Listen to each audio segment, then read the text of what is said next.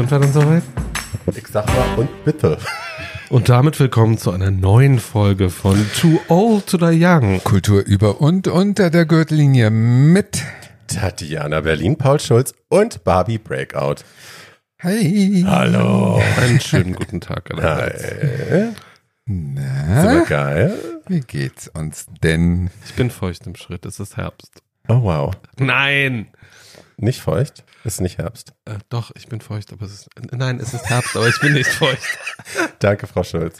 Es ist wie immer eine Bereicherung, mit Ihnen arbeiten zu dürfen. Ich wahr? freue mich sehr. Ja, Ja. Es ist ein Privileg. Es ist, es ist Training. Ich komme gerade vom Training, obwohl ich verkatert bin. Ich bin sehr stolz. Du bist so eine preußische. Ja. Ja, du bist Bin wie Marlene. Tatjana kann, Marlene. Tatjana kann bis 4 Uhr morgens sumpfen Ja. und steht dann trotzdem um, um 12 im Fitnessstudio Ja. Auf dem Laufband und Ja. hechelt. Und deswegen habe ich leichte Kopfschmerzen, aber ich wurde schon gerade versorgt mit Anschluss. Äh, äh, Getränken.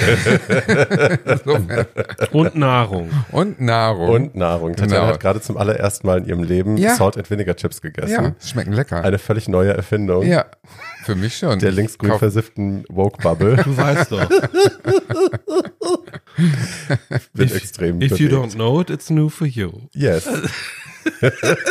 ja, it's all great. Ich tendiere immer zum selben Essen eigentlich. Also ich bin wirklich selten jemand, der Experimente eingeht. Ich kaufe immer Really? dasselbe. Ja. Ja, wirklich. Also ich, naja, gut. Ich bin ja nun da weiter aufgestellt, auf jeden Fall mit den Dingen, die ich so äh, äh, konsumieren möchte. Aber ich zwinge mich jetzt auch immer mal wieder, Sachen zu probieren, die ich noch nicht kenne, einfach weil ich immer auf der Suche bin nach einem neuen Geschmackserlebnis Das oder nach einer neuen Textur Ausland. oder so. Wenn ich die Karte nicht verstehe, mache ich einfach so Augen zu, Finger drauf. Das. Das mache ich im Ausland. Da, da bin ich dann äh, Das mache mutiger. ich, das mach ich Aber beim hier- Essen nicht, aber wenn ich in einer brandneuen Stadt bin, mache ich ja, Darkroom. Gehst Nein, du nein, Augen zu. genau. So. nein, nein, wenn ich in einer brandneuen Stadt bin, mache ich ja immer alles aus. Also Google, Google Maps kommt aus, ich gucke auch auf keine Karte und das Motto für die nächsten vier Stunden ist Let's get lost. Das ist So, schön. und dann erstmal gucken, wohin uns das Leben so treibt und wo man so hin möchte. Und es ist erst einmal schiefgegangen, das war dann in Venedig, da war es dann dunkel und ich wusste überhaupt nicht, wo ich bin. Du bist dem Mädchen mit dem roten Regenmantel gefolgt. Und, That. That. Auch ein Film, habe ich neulich festgestellt, ein guter Freund von mir, der sehr bewandert ist mit Filmen und auch wirklich mit guten Referenzen und auch über Jahrzehnte hinweg nach hinten. Ähm, der kannte, wenn die Gondeln Trauer tragen nicht. Und ich war ganz schockiert. ja. Ich habe Dann von dieser Fußszene erzählt und er hat mich angeschaut wie ein Auto und dann Ach, dachte ich krass. so, oh Gott, wirklich? Dann versteht man ja, wer tötete Victor Fox überhaupt nicht. Ne? Ja, den wird er Den wahrscheinlich könnt ihr auch auch nicht kennen. kennen. Ja. Ja, ja. So, äh, erstmal vielen Dank, dass ihr äh, A, so geduldig gewartet habt und dann aber auch unsere beiden äh, Willkommen zurückfolgen so, ähm, so angenommen habt und gefeiert habt. Das ist sehr schön. Ja. Ja, haben wir uns haben uns gefreut. sehr gefreut über das Feedback. Mhm. So. Und wir freuen uns auch sehr, wieder da zu sein. Nicht? Das tun wir. Das tun wir. Ja. Wirklich. Ja. So. Ist fast ein bisschen wie eine Freundschaft. Ich sag doch, wir brauchen, wir brauchen Verona Pot Moderationsschulen T-Shirts. Das Sponsoring auch. Sponsoring, Wenn ja. es, man müsste die Schule gründen, damit sie uns sponsern kann. Das wäre schön. Das wäre Das- schön. Die saß gerade bei Riverboat und sah richtig schlimm aus, fand ich. Und hat irgendeinen Blödsinn erzählt, wie immer, aber die Masche hat sich auch so abgenutzt. Das ist alles vorbei und äh, die hat auch keine Augen mehr, sondern nur so Sehschlitze und reicht das doch. ist so recht. Also, naja. Na, ich meine, wenn oben die Elastizität nachlässt und halt unten an der Wange immer mehr dazukommt, wird's halt irgendwann eng. Ja. So ist es halt, wenn man die ganze Zeit Yoga macht und Wasser trinkt, Wasser sieht trinkt man und halt irgendwann so aus. Ja. Das ist die viele Selbstachtung. ja. Das Problem habe ich ja auch. Das ist einfach zu viel Selbstachtung in meinem Gesicht. Ja, ist so. Ist so. Erzähl schnell von dem äh, 80er Jahre Damen-Revival, wo wir gerade bei. Ich habe, oh Gott, das Ja. müsste ich jetzt aber googeln, wie die Scheiße heißt. Es Ja, gibt, ist ich egal. glaube, einen neuen. Hallmark-Movie oder so. Ja. so ein, oder Lifetime, nee, es ist, glaube ich, ein Lifetime-Movie. Und es ist so angelehnt an These Old Broads. Darüber haben wir auch schon mal äh, gesprochen. Ein, ein wirklich trashiger Scheißschinken, wo sie halt die ganze alte Hollywood-Riege mal verwurstet haben. Also, äh, wer war denn alles dabei? Shirley Jerry. Reynolds und äh, äh, Shirley MacLaine. Shirley MacLaine, alle in einem John Film. Collins. Liz Taylor, genau, alle aufeinander losgelassen und das war halt super camp und super trash und lustig. Und sowas ähnliches haben sie jetzt, planen sie oder haben sie schon gedreht für, ähm, für Lifetime. Und ich habe die alle nicht wiedererkannt. Und ich bin ja niemand, der sagt, um Gottes Willen, die haben alle zu viel Surgery, weil hi, äh, ich auch. Aber ähm, also Morgan Fairchild, die war ja, ich habe die geliebt als Kind. Die war so die 80er Jahre äh, Haarspray-Ikone. Die hatte ja immer sehr Ja. großes Haar, sehr geföhnt, sehr. Und ähm, in den 90ern war sie Chandler Bings Mutter. ja, Ja. ja. So, Und äh, hot, ne? Ich fand sie auch immer hot. wirklich. Und ähm, genau, die sieht jetzt aus, als hätte man sie einfach aus so einem Stück Knete irgendwie neu modelliert und so ein bisschen Ja. Haare draufgesetzt. Aber Sue Ellen sieht noch gut aus. Welche Bisschen ist das denn? Schildkröte. Die, die eigentlich äh, wenig geliftet ist, die mit den kurzen braunen Haaren. Ist das die Linda Gray? Ja? Ja. Linda Gray. Ach so. Genau. Ja, ich hatte die ganze Zeit gedacht, das ist entweder Linda Evans oder Jennifer Grey und war deswegen total Nee, nee, verwirrt, nee. weil ich sie nicht zuordnen konnte. Sue Ellen. Ich habe ja nie Dallas geschaut. Ach so. Das war mir zu heterosexuell. Die Damals war ich noch heterosexuell. Ja, ne? Ich hab's geschaut. Ja, Dynasty Kind. Annie the W. So, ähm, mein, mein super Verona Pot äh, Schlenker habt ihr ja vorhin äh, schon mitbekommen. Ja, wir reden in dieser Folge über Freundschaft. Ne? so und nicht. Dünnes Eis. Und mir. nicht- dünnes Eis. Das kannst du gleich ausführen, warum. Ja, das will ich auch gleich aus. Wir haben drei Filme zu diesem Thema vorbereitet.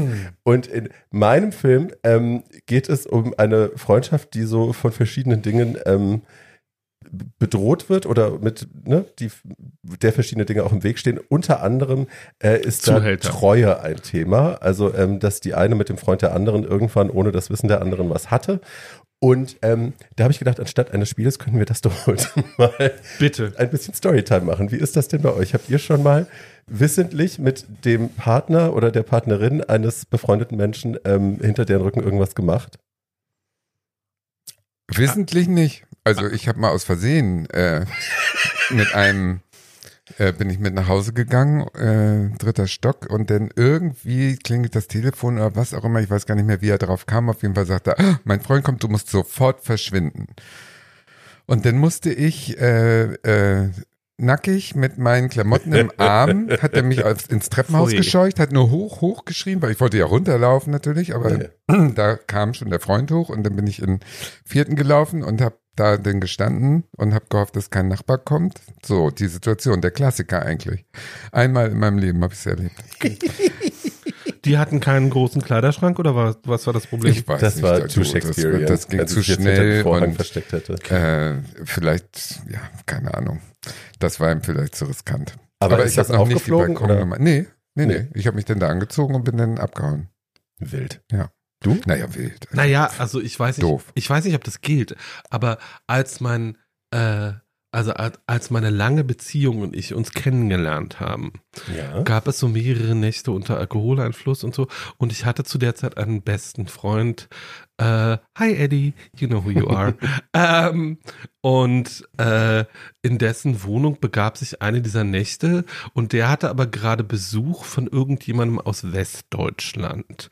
Und äh, dieser jemand aus Westdeutschland, mit dem waren wir am äh, Abend vorher auch irgendwie arg saufen gewesen und ich und dieser Besuch haben die ganze Zeit irgendwie unter dem Tisch gefüßelt, während ich in die Richtung meine, meines zukünftigen meines Maus. zukünftigen äh, gerichtet war. Und als dann mein zukünftiger und Eddie die Wohnung verlassen hatten, ging es dann heftig und für mehrere Stunden zur Sache. Das ist bisher, glaube ich, auch nicht bekannt. Also, Hi. äh, my, my dear Eddie, if you listen to this, äh, I'm sorry. Aber das ist ungefähr 25 Jahre her. Das ist also verjährt, würde ich mal denken. Ich glaube auch nicht, dass mein Ex-Freund das weiß.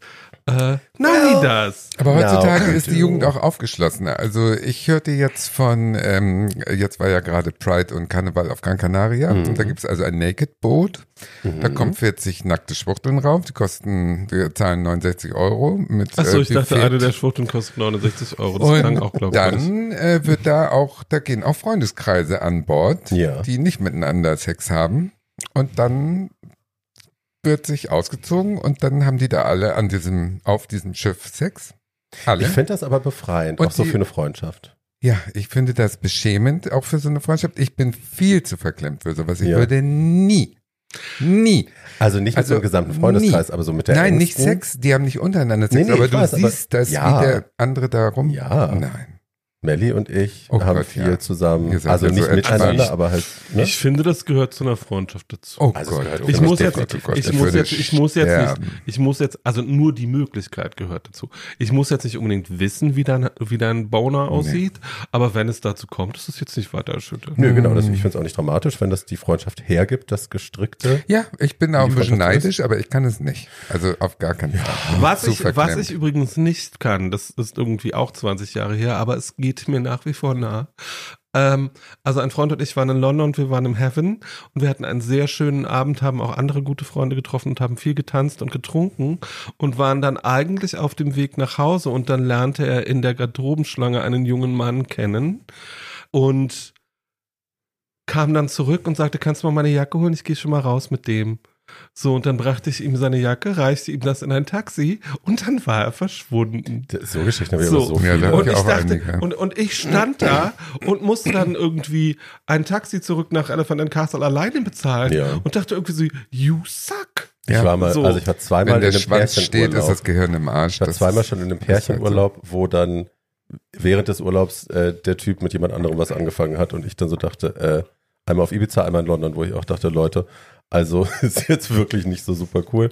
Ähm, der eine wollte dann sogar, dass ich aus dem Hotelzimmer, aus dem gemeinsamen, äh, den Abend woanders verbringe, weil er könnte jetzt ja mit dem irgendwie die, die Nacht verbringen. Und dann habe ich irgendwo in, in Ibiza am Hafen, äh, im, am, ja, irgendwo da unten irgendwo gepennt. Also wild auch, würde ich heute natürlich auch nicht mehr machen, aber damals war ich noch so, ihr seid so gemein. Nein, ich, erwa ich erwarte so viel Loyalität, dass das äh, irgendwie Yes. dann anders organisiert wird. Ja, aber da Ja, muss man auch natürlich. dann auf, aufstehen. Das habe ich damals Ja. noch nicht so drauf gehabt. Ich auch nicht. Ich habe es einmal geschafft, da waren Freunde aus Holland bei mir, mit denen hatte ich einen Dreier in Amsterdam, dann haben die mich in Köln besucht und dann haben die bei mir geschlafen und äh, wir waren irgendwie unterwegs im Lulu, nehme ich mal an. Mhm. Und dann kam ich aber früher nach Hause, habe mich hingelegt und dann kamen die zu dritt plötzlich in meine Wohnung und haben sich da auf ihr Matratzenlager zu dritt mit irgendeinem, den sie mitgenommen haben. Und ich lag hellwach in meinem Bett, Mhm. war aber ein großer Raum, war so ein Studio. Apartment und dann habe ich so gedacht, Moment mal, ich bin hier der Gastgeber und ich habe die eingeladen und wir hatten eigentlich Sex in Amsterdam und jetzt äh, machen die da mit irgendeinem anderen und dann bin ich wutentbrannt aufgestanden und habe mich dazwischen geschmissen, weil ich dachte, nein, ich lasse mich hier und hast die nicht. Sache damit beendet? Oh Ohne nein. mich schläft ihr heute Nacht nicht. Ja, da habe ich mich sozusagen ungefragt mit in diesen Dreier eingemischt zum Vierer Eingestöpselt. gemacht. Und Plötzlich war es ähm, ein Quartett. Ja. Aber das fand ich im Nachhinein sehr gut von mir, dass ich das nicht zugelassen habe, weil da fühlte ich mich so ausgenutzt in diesen ersten Minuten, wie die da so reinkamen Ja. und mich so ignoriert Das haben. kann total weird die hätten sein. ja auch zu mir kommen können ins Bett. Meine Nein. letzte, also meine, meine längste Frechheit. Beziehung mit einer Frau, die hat das irgendwann gemacht. Da waren wir dann schon getrennt und ich war dann, damals war ich ja, also als wir zusammen waren, war ich ob, ob, geoutet bisexual und äh, nach der Trennung habe ich mich dann als gay geoutet auch und die hat dann ihren Freund, der super hot war, ähm, und sie wusste auch, dass ich irgendwie scharf auf den bin und sie hat mir das übergenommen, dass ich mich getrennt haben. Ne? Ähm, wir haben dann irgendwann mal zu dritt bei ihm im Zimmer geschlafen, nach irgendeiner Lagerfeuernacht. Und äh, da musste sie dann unbedingt mit ihm neben dem Bett, in dem ich gepennt habe, laut irgendwie Sex Rude. haben. Ja. Das war so, das war für sie Gemein. irgendwie so Genugtuung und ganz wichtig, wo ich halt auch dachte, das ist so blöd. Ja. Das also das doof. ist einfach so Ja. blöd. Das ist aber auch so eine weirde Masche von Dominanz zeigen und irgendwie sich nochmal ins Auswischen und so, wo ich auch, Ja. also damals fand ich es einfach nur beschämend und weird und komisch und habe mich furchtbar gefühlt und wusste nicht, wie ich mich verhalten Mhm. soll. Und heute gucke ich drauf und denke mir, Gott, was eine arme Aktion. Aber da siehst du, Ja. wie Freundschaft, äh, was das eigentlich für ein Minenfeld ist. Freundschaft Ja. ist wirklich ein Minenfeld. Ja. Also es ist nicht Ja, ich finde, einfach. das ist aber bei Freunden auch komplizierter. Irgendwie bei meinem Roommate Ja. meinem Jahr im College, äh, da hatten wir eine sehr einfache Regel irgendwie. Wenn der eine Gesellschaft hat, schläft der andere in der Küche. So, und das haben wir auf wechselseitig getan Mhm. und das ging sehr gut. Also ähm, man muss das vorher klären und man darf, glaube ich, nicht zu eng befreundet sein. Also jedes Mal, wenn ich so College-Filme sehe und Leute mit ihren Roommates irgendwie super eng sind und die nächsten 130 Jahre miteinander verbringen, denke ich immer irgendwie so, das ist nicht, wie das gemeint ist. Hm. Ja gut, jeder findet seinen Weg, aber manche Wege sind steinig und mit Umwegen. das ist Ja. nicht so einfach. Aber mein Gott, ist, Freundschaften sind halt auch so wahnsinnig verschieden. Ne? Ich habe, Aber fangen wir doch mal vorne an. yes. Was ist denn Freundschaft eigentlich? Ach, jetzt komm nicht hier mit Merriam-Webster. Was ist nicht denn Merriam-Webster, nicht Merriam-Webster, sondern für, Freundschaft ist ja für jeden was anderes. Also ich habe bestimmt zehn verschiedene Freundschaftsarten, Na dann. die ich unterhalte. Also es, ne, es gibt Freundschaften, die sehe und höre ich Jahre nicht und dann ne, Mhm. gibt's Connection Moments, wo man sich wieder trifft oder sieht oder so und alles ist wie immer. Ich habe Freundschaften, die ähm, eher leichter Natur sind, ne, mit denen man irgendwie leichtere Dinge tun kann, wo man nicht wahnsinnig viel reden muss und das auch gar, also das ist gar nicht nötig. Mhm. Und dann habe ich Freundschaften, die eben, wo ich weiß, das sind Menschen, die mich so gut kennen und wo ich auch nichts erklären muss und wo ich weiß, ich muss mich nie verstellen, ich muss Aber nie um die irgendwie geht's ja heute eigentlich meisten. aber ja. es gibt, ich Klar, würde es auch die anderen nicht andere. weniger. Ähm, es gibt so viele verschiedene Arten von Freundschaften in meinem Leben und die sind mir auch alle sehr, sehr wichtig. Also ich halt unterhalte keine Hm. Acquaintances mehr. Also das ist mir so unwichtig geworden, so Bekanntschaften pflegen und irgendwie aus Nettigkeit. das war mir, das habe ich noch nie gemacht. Das Ich habe das schon, also äh, in der Partyzeit einfach, wenn du so viel unterwegs bist und du bist im Nachtleben unterwegs und alle sind irgendwie, man hat, also ich habe immer das Gefühl, man hat so viel Connections zu allen Leuten und alle haben irgendwie auch das Gefühl, das ist besonders. Aber am Ende des Tages, ne, wenn du, wenn du irgendwie, wenn es dir scheiße zu, geht und du liegst zu Hause, ähm, wen würdest du wirklich ertragen, dass er neben dir sitzt? Also Ja, ist- also irgendwie, wenn wir davon ausgehen, würde ich das immer so Minimal. definieren. Äh, also man, man ist mein Freund, wenn ich, wenn, wenn man kein, wenn keine Drogen im Spiel sind und man immer noch mein Freund ist, ist man wirklich mein Freund. So, ähm, und ich weiß gar nicht, ob ich so viele unterschiedliche Arten von Freunden habe. Ich habe, das sind unterschiedliche Intimitätslevel, die sich auch mal wieder erhöhen können und dann wieder absacken oder irgendwie sowas. Ich habe Leute, die ich jetzt, mit denen ich jetzt wirklich seit 40 Jahren befreundet bin, die ich aber ein, zwei Mal im Jahr sehe und wo es dann auch immer wieder schön ist. Ähm, ich habe in den letzten, ich sage jetzt mal freundlich, 35 Jahren aber auch gelernt, dass ich eine Sache gut kann, wenn es nötig ist. Und ich kann Freundschaften ganz gut beenden. Mhm. Also, ähm, so, wenn mir Leute dann wirklich völlig dämlich kommen und illoyal sind und äh, oder so die komplett narzisstische Schiene fahren und es dann, äh, wenn man immer nur nützlich ist ähm, und das das Konstrukt ist und das dann als Freundschaft bezeichnet wird, das finde ich nicht in Ordnung. Ja, Ähm, da mache ich gerade so. die Erfahrung, da ein bisschen strenger zu sein. Du hast dich so ein bisschen freigetanzt gerade auch, ne, von ein paar. Ja, also es ist, es fällt mir schwer, weil ich habe früher ja immer Freundschaft gesucht in der Jugend und nicht Mhm. gefunden sozusagen. Ich wollte ja immer mit denen befreundet sein, die mit mir nicht befreundet sein wollten. Mhm. Das, das ist irgendwie so ein Muster. Und insofern war Freundschaft für mich immer was Seltenes so. Also Mhm. ich hatte nie viele Freunde.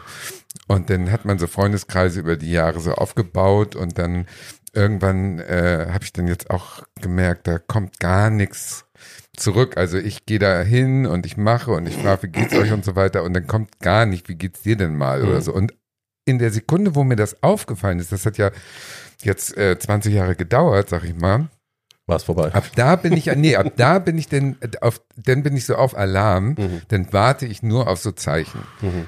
Kommt da heute was und äh, wieder nicht äh, mitgefragt, ob ich mit essen gehen will oder was Mhm. auch immer, so Kleinkram.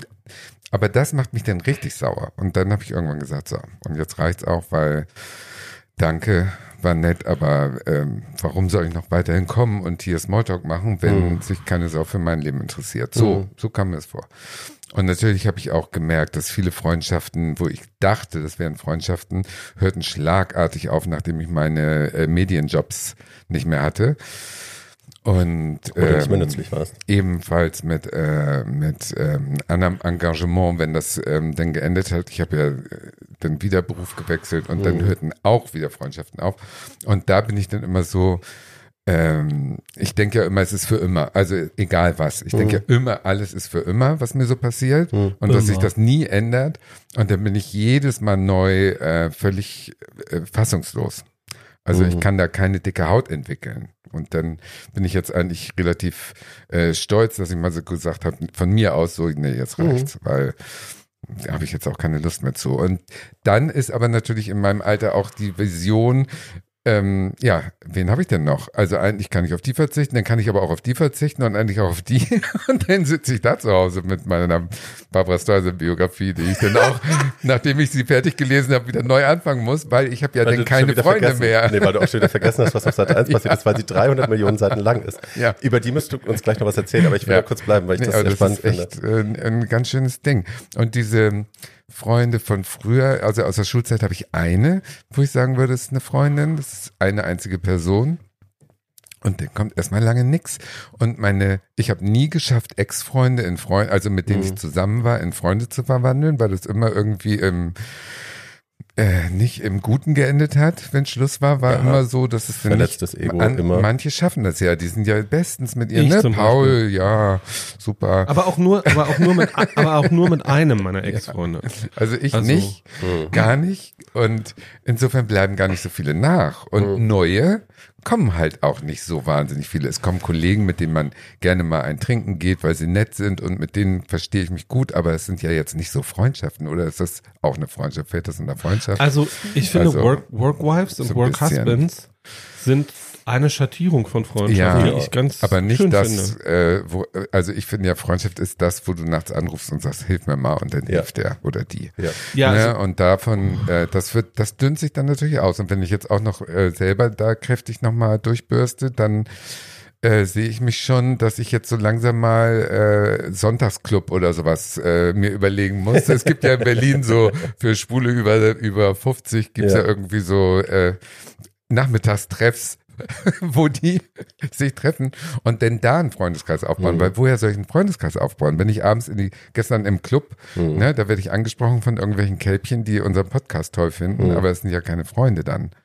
Also, Also das- Freunde neu finden, hm. das, was ich ganz, äh, äh, zwei Fragen, nämlich Schwierig. erstens, äh, natürlich ist es äh, in meiner und Tatjanas Generation, zumindest bei mir so, es gibt auch drei, vier Leute, mit denen ich heute wahrscheinlich äh, mit nach meinen Zwanzigern noch eng befreundet wäre, die aber einfach nicht mehr da sind, weil sie weg sind. Mhm. Ähm, und das ist natürlich eine Erfahrung, die viele, vor allem schwule Jungs in, Mhm. in unserem Alter gemacht haben. Und ähm, ich bin aber, und ich weiß gar nicht, ob ich darauf stolz bin, aber ich finde es jedenfalls gut, dass ich das inzwischen kann. Ich kann es inzwischen ganz gut, auf Leute zuzugehen und zu sagen, I like you, we should be friends. Ja, das kann ich gar nicht. Ähm, die haben gefälligst zu mir zu Also, und irgendwie, ähm, ich, irgendwie Barbie und ich waren ja 15 Jahre lang irgendwie so Tüdelü und wir wussten, wer wir waren und so. Und dann hast du aber irgendwann gesagt, so Schätzchen, wir gehen jetzt mal zusammen ins Kino. äh, Stimmt. und äh, Judy. So, und dann war's, ab da wurde es auch enger. Ja. Ähm, Du wolltest zwei Fragen stellen an Tatjana. Genau. Und die, und, die, und die Frage ist, die eine hat sie schon beantwortet, nämlich, dass sie das nicht kann, auf Leute zuzugehen und zu sagen irgendwie, äh, I like you, we should be friends. Ähm, und die zweite ist, äh, das kann ja auch sehr gesund sein, sich mit Mitte 50 nochmal zu überlegen, was man wirklich will im Leben. Ja, natürlich, aber es ist eben auch die, äh, d- es wird nicht leichter im Alter, das meinte ich damit nur. Also Nee, es das ist natürlich ein bisschen schwierig. Aber andererseits, mein Gott, irgendwann muss ich sowieso den Roman des Jahrhunderts schreiben und dann brauche ich eh Zeit für mich. Ich dachte, er steht schon mal dir im Schrank. ja, steht, steht ein bisschen steht schon. Aber das ist schwierig. Wenn ich überlege, habe ich in meiner Familie, ich habe ja jahrelang äh, immer gesagt, ja super, meine Eltern haben ja das Coming Out so abgenickt und meine Berufswahl abgenickt und meine Freunde Weihnachten mit eingeladen und abgenickt. Aber inzwischen habe ich irgendwie, glaube ich, rausgefunden, dass das nicht unbedingt die Supertoleranz und die große Fürsorglichkeit des Herzens war, sondern dass es denen eigentlich relativ scheißegal war. das ist, glaube ich, so die tiefere Wahrheit. Dass, Mhm. Also diese, diese Gefühls, der Gefühlslevel, wenn ich sehe, wie andere Mütter mit ihren Kindern, wenn ich das auch bei Drag Race immer höre, die Mütter gehen mit und die machen und die jubeln ihrem Kind zu und was alles. Also es gab es bei mir alles gar nicht, gar nicht. Ich war immer, ich habe nie Widerstand gehabt, aber ich habe auch nie Unterstützung Mhm. in dem Sinne gehabt. Und da denke ich, das ist so ein nüchterner Gefühlslevel von dieser Kriegsgeneration, die einfach irgendwo damaged ist. Mhm. Und das habe ich natürlich übernommen. Mhm. Also im Nachhinein verstehe ich auch, werde ich schamrot, wie ich äh, meine Ex-Freunde zum Teil behandelt habe, wenn die Mhm. mir gesagt haben, du kannst ja überhaupt keine Gefühle zeigen und so. Ja, da ist eben auch was dran. Und dann fällt es mir natürlich auch schwer, auf Leute zuzugehen, mit dem ähm, so wie ich bin Mhm. und jetzt neue Freundschaften zu schließen und äh, irgendwie hinzugehen und sagen, hi. Nee, Ja, ne, da bin ich dann höchstwahrscheinlich zu verkorkst. ja. Was ich merke wohl ist, dass also die gleichen Brüche sich irgendwie anziehen, also dass Menschen mit einem ähnlichen Trauma oder mit einer ähnlichen Historie irgendwie, dass man sich so ein bisschen erkennt auch und dass man da oft eine Basis hat, die schon mal so ein aufeinander zugehen viel, viel einfacher macht, weil man irgendwie einfach Sachen erkennt im anderen Mhm. und sich wiedergespiegelt fühlt und dann da vielleicht nicht so viel erklären muss, das sehe ich wohl. Ich, für mich sind aber auch einfach ganz viele Leute weggebrochen, weil, ne, also wilde Drogenphasen, die ich halt hatte, haben halt auch, waren ein gewisser Nährboden für eine gewisse Art von Freundschaft. Und äh, als ich dann irgendwann gesagt habe, okay, Reißleine und jetzt ist hier Schluss mit Drogen, ähm, dann ging das halt Ja. plötzlich nicht mehr. Ne? Man ja, hatte sich dann war- nichts mehr zu sagen. Ja. Oder es haben halt, ne, wenn die dann halt trotzdem dreimal die Woche abstürzen mussten und gedacht haben, sie können mich da oder sie wollen mich da einfach irgendwie mit dabei haben oder Mhm. mich dann nachts um drei anrufen äh, im Druffenkopf und nochmal die Nummer vom Dealer haben wollen oder so. Wenn ich das dann relativ strikt dann auch geblockt habe, war dann irgendwie so, pff, ja, okay. Mhm. Also ne, das funktioniert dann halt auch irgendwann nicht mehr. Und das ist auch, Ja. Wachstumsschmerzen sind das, ne? Dann diese Verluste sind Wachstumsschmerzen, aber das im Endeffekt sind es ja die richtigen Entscheidungen. Und wenn man dann im Alter weniger Leute hat als vorher und vielleicht auch manchmal denkt, ach Mensch, wen rufe ich denn jetzt an gerade, weil die ist in Kalifornien, Mhm. die andere hat Familie und Ja. Kinder ähm, und dem geht's gerade auch nicht so gut. Bleiben nicht mehr so viele Leute da, aber ich Ja. finde das dann besser. Ich finde es dann irgendwie besser, alleine zu sein, Ja, ich als auch. Ähm, Ich auch. immer Aber es- jemanden zu haben, den man Aber Ich um auch. das mal, um das mal zu qualifizieren, weil Tatjana ja das so, also, ähm, ihr unqualifiziertes ihr, Gerät. nein, nein, nein, sondern das, was ich, nicht das, was Barbie gesagt hat, sondern das, was ich denke. Äh, wenn Tatjana jetzt sagt, Freunde sind oder echte Freunde sind die, die man nachts um drei anrufen kann und sagen, du Schätzchen, mir geht's gerade richtig mies, kannst du mich mal in die Klapper fahren? Mhm. Ähm, das dürftet ihr beide mit mir machen. Das, Das würde wollen ich wir mit sofort, dir aber das nicht Wir haben machen. das alle gehört. machen. Wir Ich dürfen die Schulz einliefern. machen. So, genau, ihr, ihr dürft mich einliefern, ich Super. würde euch aber auch einliefern.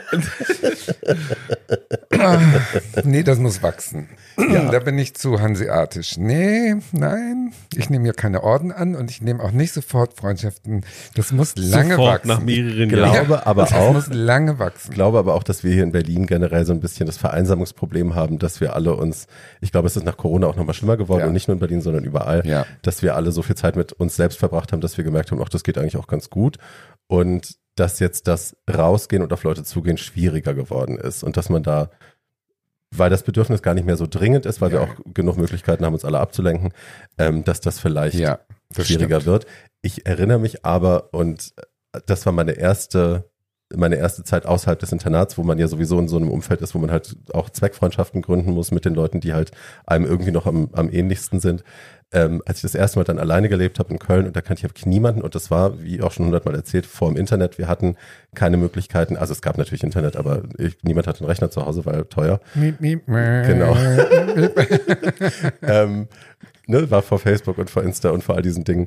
Ähm, Die gute alte Zeit. Ja, und da warst du halt analog einfach alleine und analog auf dich allein gestellt und ich bin dann einsam nachts durch die Straßen gewandert in der Hoffnung, mich trifft irgendjemand und kommt auf mich zu, weil ich hätte nie den Mut gehabt, auf jemanden zuzugehen. Ja, das ist toll. und da habe ich dann ja Oh. damals Klaus kennengelernt Ja. und Klaus hat dann, also ne, wir waren dann ganz schnell beste Freunde und Klaus hat irgendwann mal diesen Satz zu mir gesagt, weil ich halt auch so ergriffen war von unserer Freundschaft zwischendrin, ne, weil ich dachte, ich habe noch nie jemanden getroffen, der so, der mir so ähnlich ist wie du. Und dann sagte er irgendwann, und ne, weise wie er war, auf seine sehr besondere Art, sagt er, Liebelein, ähm, ich sag's dir, wie es ist, Männer kommen und gehen, aber die Liebe unter Tunden ist das, was bleibt. Das ist das Wichtigste, was es gibt und das ist die stärkste Liebe von allen. Und das unterschreibe ich heute auch noch Ja, gerne. das ist die Wahlfamilie. die Wahlfamilie. Ja, und das genau. müssen nicht Tunden sein, aber die Wahlfamilie ist das, was bleibt. Ja. So. Aber seid ihr mit Heteros richtig befreundet? Ja. Meine beste Freundin ist eine hetera Frau mit Familie und Kind. Aber ja, wir sind, das sind wieder die, die Brüche, die sich erkennen. Mhm. Wir sind uns in vielen Dingen, die uns widerfahren sind, auch so, so, so sehr ähnlich und können ohne Worte kommunizieren, können die Sätze des anderen, der anderen Mhm. äh, vollenden. Auch, wie gesagt, oft ohne Worte. So, ähm, das ist einfach. Also das war ganz spannend jetzt, weil mein Vater jetzt ja öfter mal hier war auch. Und ich glaube, dem war das manchmal auch ganz schön wild, ne, mit diesen ganzen queeren Menschen um mich herum und dem ganzen Brimborium, ähm, was er alles toleriert, aber wo er so wenig Unlock-Positionen findet und tendenziell macht ihn das manchmal, glaube ich, auch noch ein bisschen nervös. Und der ist so aufgeblüht, als ich ihn dann mit zu, zu meiner Freundin genommen habe, weil das war halt so ein heterosexuelles Familiensetting und so und zwei Kinder und er war so, ach, Ja, hier, wenn ich da fühlte er sich hat sich zu sofort Hause. entspannt. Ja. Mhm. Und der hatte aber das Gefühl, dass die Art, wie ich in diese Familie integriert bin, weil ich bin halt ein fester Bestandteil dieser Familie ähm, und ne, wir sind füreinander alle sehr wichtig. Klar ist sie meine, meine Hauptbezugsperson, aber insgesamt ne, bin ich da in diesem Gefüge auch ein, ein fester Bestandteil. Und ich habe immer noch das Gefühl gehabt, dass das für ihn so ein bisschen das ist, dass ich da halt toleriert wäre, dass die, dass die mich halt so Hm. aufgenommen haben, weil ich ja sonst wahrscheinlich eine Verrückte auf kenne. der Straße. Ja. Und das jetzt zu sehen, wie sich das entwickelt hat, dass er jetzt öfter dabei war und halt irgendwie sieht, ach nee, das ist so nicht, sondern die sind sich einander so wichtig und das ist wirklich, und mein Kind ist hier in dieser Familie einfach so fest integriert und bis er das realisiert hat, das hat eine Weile gedauert, aber das dann zu sehen, Schön. was das auch mit ihm macht, war total schön, weil er dann Mhm. wirklich irgendwie realisiert, ach so, okay, cool. Nee, ich glaube, ich bin nur so mit älteren Hetero-Frauen so ein bisschen befreundet Mhm. mit einigen, aber mit einem heterosexuellen Mann bin ich gar nicht befreundet mehr. Ich auch nicht. War ich in der Schulzeit und der hat äh, mich äh, fallen lassen in, dem, in der Minute, wo ich das Coming Out hatte. Da ist er rückwärts gelaufen und nie mehr gesehen und ja, das war auch so ein Hammer für mich und da, also seitdem mit Hetero-Menschen in dem Sinne so enge Freundschaften hatte ich gar nicht. Ab Da bin ich in die Blase, habe ich mich sozusagen in die Familie zurückgezogen, in die Wahlfamilie. Hm. Ja. Ich weiß, also ich kann die jetzt gerade, in den letzten Jahren würde ich immer sagen, meine beste Freundin ist ein Mann. Hm. Ähm, so. Ähm, aber ich hatte lange Ich verstehe den Satz nicht. Kannst du es kurz erklären? Naja, es ist ja eine bestimmte Art von Energie, das, was man sich gegenseitig gibt, das, was man sich gegenseitig sucht. So Freundschaften, die lange sind und die intensiv bei mir sind, hatten immer den unglaublich großen Vorteil, dass es da nie irgendeine Art von Begehren gab. Hm. Ähm, so, sondern das so, die haben mich nicht begehrt, ich habe sie nicht das ist bei begehrt. mir und Roy auch so. Wir konnten, Ein wir, Glück. wir konnten also diesen, wir Ich konnten bin der also, einzige Berliner, der nicht hinter dem her ist. wir, wir konnten also diesen ganzen, wir konnten also diesen ganzen Müll irgendwie beiseite, beiseite schieben und damit hatte das nichts zu tun, Ja. sondern es ging immer um Nähe und Intimität und Verständnis und Mhm. einander verstehen. Ähm, und das konnte ich früher mit Frauen besser als mit Männern, ganz einfach. Das hat aber was mit mir zu tun, nicht unbedingt mit den Mhm. Frauen. Ähm, und ich könnte mir inzwischen auch sehr gut vorstellen, ähm, gerade weil das jetzt, wo ich so viel für die EZIF gearbeitet habe, die letzten zwei Jahre, da arbeiten auch ein paar unglaublich kompetente, sehr offene, völlig äh, selbstverständlich in diesem Universum unterwegs seine Heteros und Heteras. Ähm, und da könnte ich mir wunder, wunderbar vorstellen, mit einer dieser Personen befreundet sein. Vorstellen übrigens, kann ich mir sagen, Ähm, aber meine besten weiblichen Freundinnen waren immer Lesben. Hm.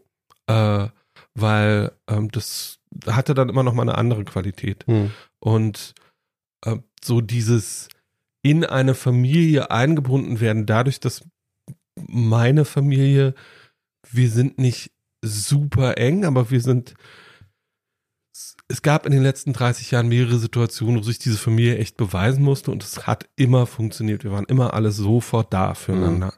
Ähm, und äh, deswegen, ich habe da nicht das Bedürfnis, mir unbedingt eine Ersatzfamilie aufbauen zu müssen, weil meine eigene Familie noch sehr gut funktioniert als Familie und ich mich da sehr aufgehoben fühle. Und meine Wahlfamilie sind einfach meine, so, meine, so die Golden Girls, also mit denen ich alt Mhm. werden würde. Ähm, das hat den, also mein bester Freund ist 20 Du Jahre älter. so, als wäre das in der Zukunft. Das, also, ja, vielleicht ist es auch nicht in der Zukunft. Ich weiß nur, dass, also mein derzeit, also mein bester Freund, so die letzten zehn Jahre, äh, ist 20 Jahre älter als ich. Äh, und das heißt, da ergeben sich wahrscheinlich in den nächsten 20 Jahren dann auch nochmal andere Herausforderungen. ja, weil er stirbt. Äh, naja, äh, Leute, Leute machen.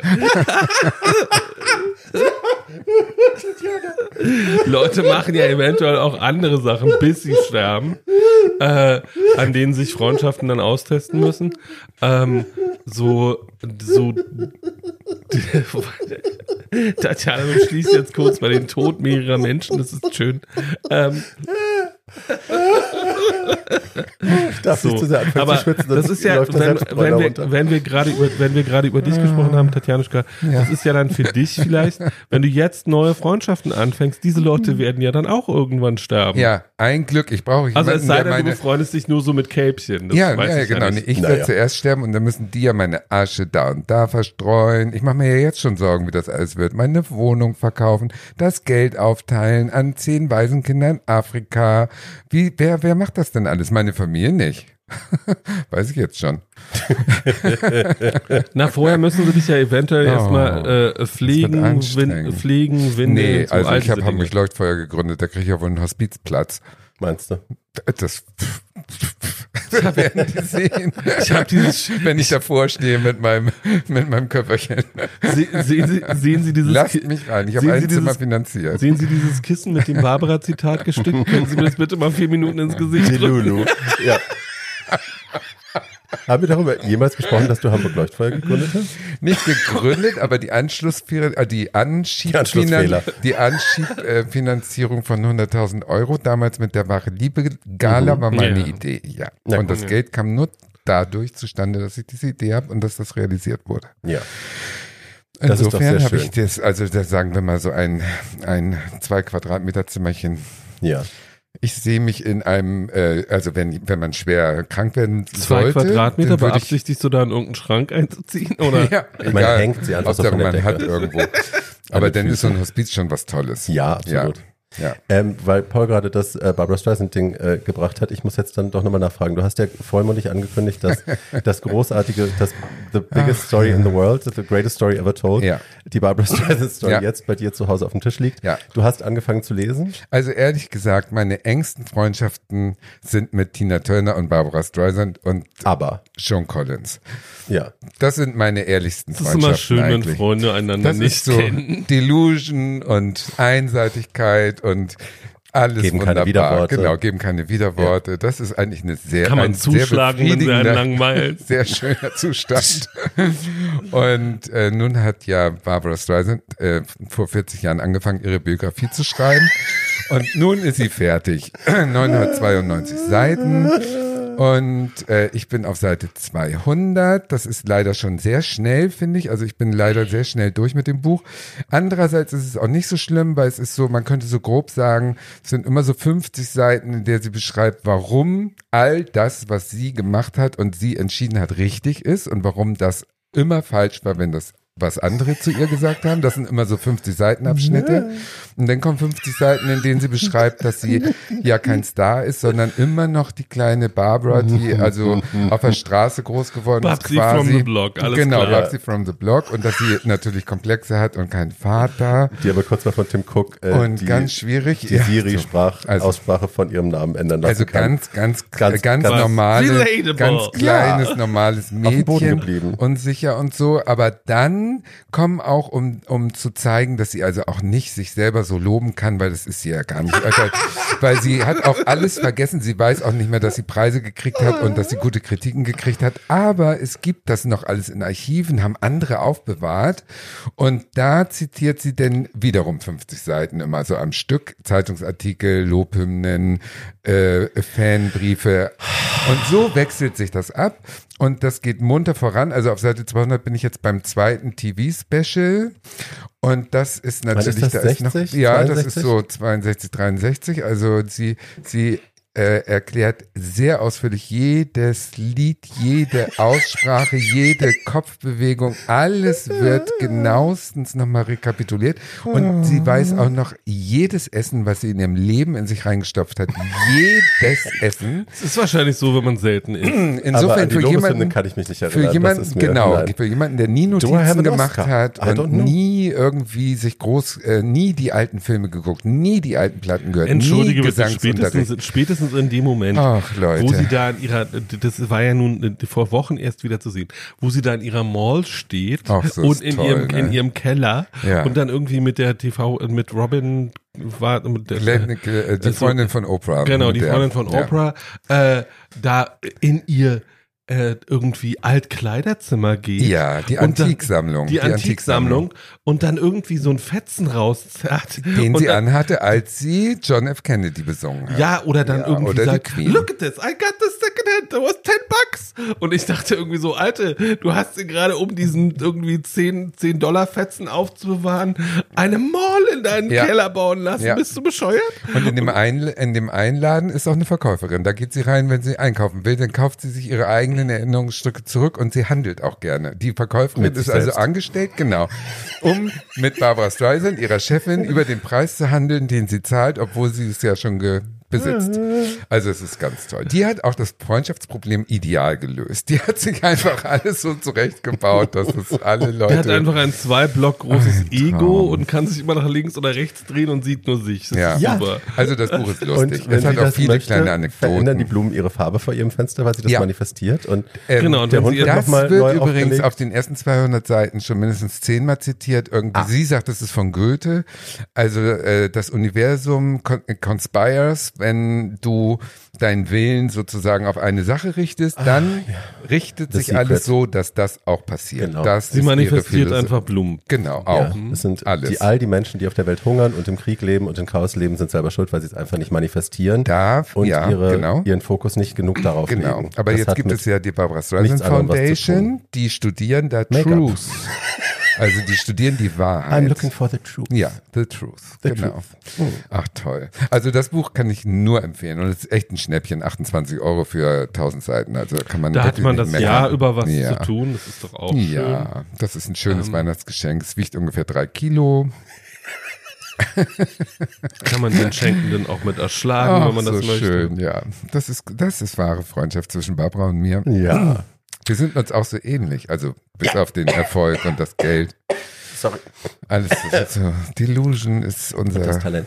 Ja, nein, es und ist das alles, Talent. it's the same. It's basically you're the same Ja, person. ja.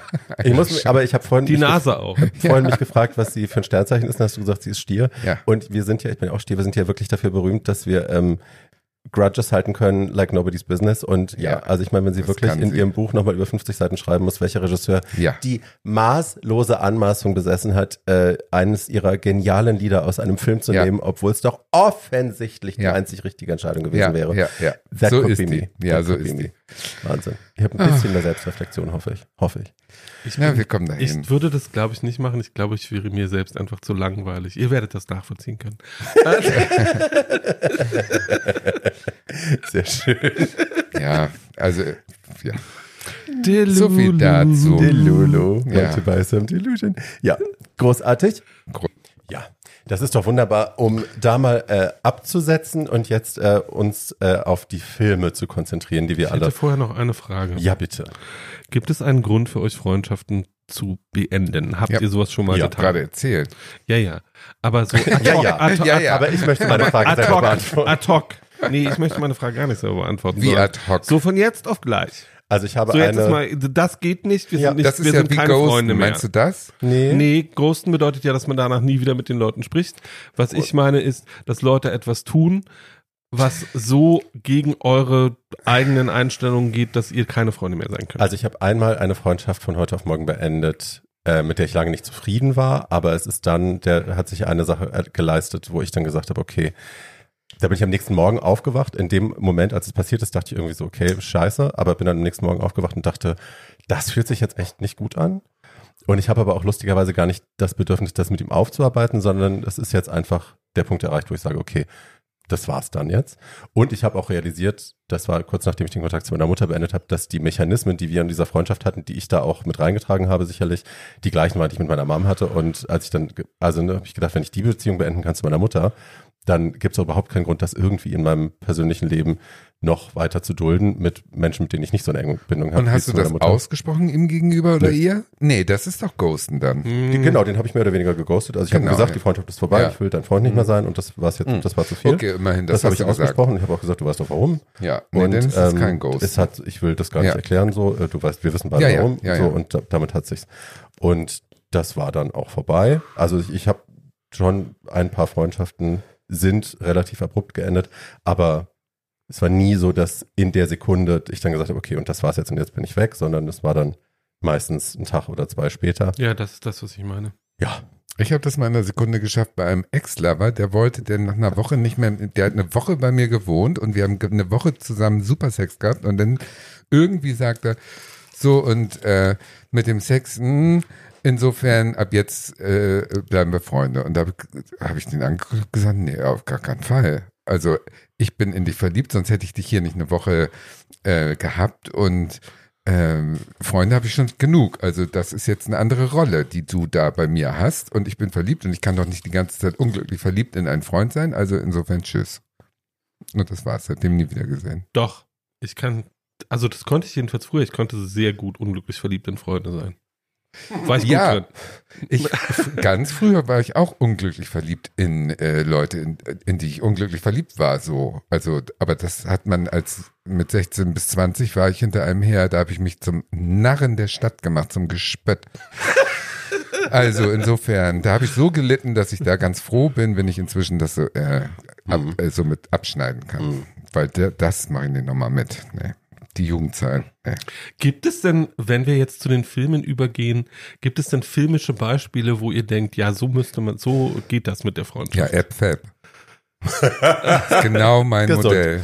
Genau mein Modell. Nee, ich so hab also ist schön. Gerade so die, die schöne Liebe unter Tunden, von denen wir ja gerade, von der wir gerade auch gesprochen haben, ähm, habe ich auf jeden Fall gesehen bei Angels in America und bei Pose. Also einfach ne, Tunden, die sich gegenseitig die größte Stütze im Leben sind und auch einfach sich füreinander das Hemd ausziehen, damit die andere ein bisschen weicher Ja. liegen kann, wenn es gerade scheiße ist. Ähm, das sind schon Beispiele, wo ich durchaus auch, wo mir das Herz aufgeht, wo ich denke, ja, so muss das. Mhm, Mhm. So, das stimmt. ne? Aber das sind nicht die Filme, die wir ausgesucht haben, oder die Serien. Nein, Nein. nein, nein. Wir haben, äh, wir haben weitergedacht. Aus der Box heraus haben wir ja, gedacht. vor allem sind Ganz das ja aus der Box heraus. sowohl Angels in America als auch Pose haben wir ja schon auch mehrfach drüber gesprochen. Ja, Insofern wäre das jetzt auch redundant. Also gewesen. mein Film kann ich zusammenfassen mit dem Satz, alte Frau schläft mit jungem Mann und bringt sich dann um. Die Tatjana-Story. Das ist so wie Titanic, weil den Witz musste ich machen. Der äh, Titanic wurde gerade zusammengefasst. Äh, reiches Mädchen schläft mit Wohnungslosen und lässt ihn dann ertrinken. Das ist ja auch nicht ganz falsch. Ich finde ja dieses, ich finde ja dieses, dieses kurze Filmchen, wo jemand die schönsten Momente in Titanic nachgestellt hat, nur dass er Kate Winslet durch eine Katze ersetzt hat. Das finde ich sehr, finde ich ganz wunderbar. Kann ich super nachvollziehen.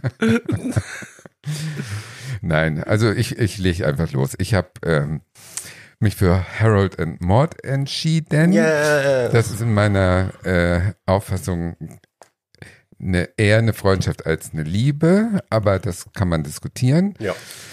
Es ist ein Film von 71 von Hal Ash Ashby. Ashby, genau, ein anarchischer ähm, Freigeist, der in der Hippie-Zeit mit diesem Film etwas geschafft hat, was sonst, glaube ich, nur noch Easy Rider geschafft hat, so Anfang der 70er, so ein äh, Kultfilm, der zehn Jahre brauchte, bis er äh, Kultfilm wurde, aber bis heute wird er zum Beispiel in Essen, in irgendeinem Stadtteil in Essen gibt es ein Kino, was seit 2590 Wochen diesen Film zeigt. Seit 1975 wird, läuft er da wöchentlich, Sonntagnachmittags. Also wer in Essen wohnt, kann da mal hin und sich den angucken im Kino.